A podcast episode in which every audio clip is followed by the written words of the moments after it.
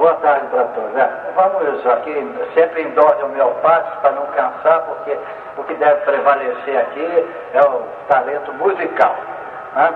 Então, eu, eu vou começar.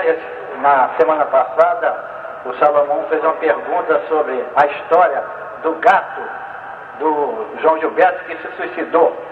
Corria, corre a história que o gato se suicidou porque não aguentava mais ouvir ele ensaiar o papo 24 horas por dia, então o gato se atirou da sacada. Mas na realidade o gato caiu, né?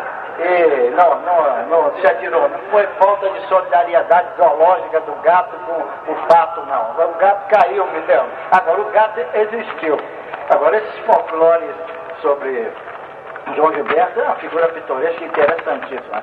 Eu estou aqui com uma declaração da Miúcha, que foi esposa dele, dizendo o seguinte. Olha, tem muito folclore em torno do João, mas na vida real ele é ainda muito mais engraçado que o folclore. Tá? então, o, só para encerrar, todos devem ter lido aí nos jornais que o Roberto Carlos e o Caetano Veloso vão se reunir para fazer um show cantando Bossa Nova. Não se sabe o que, que vai sair dessa salada, né?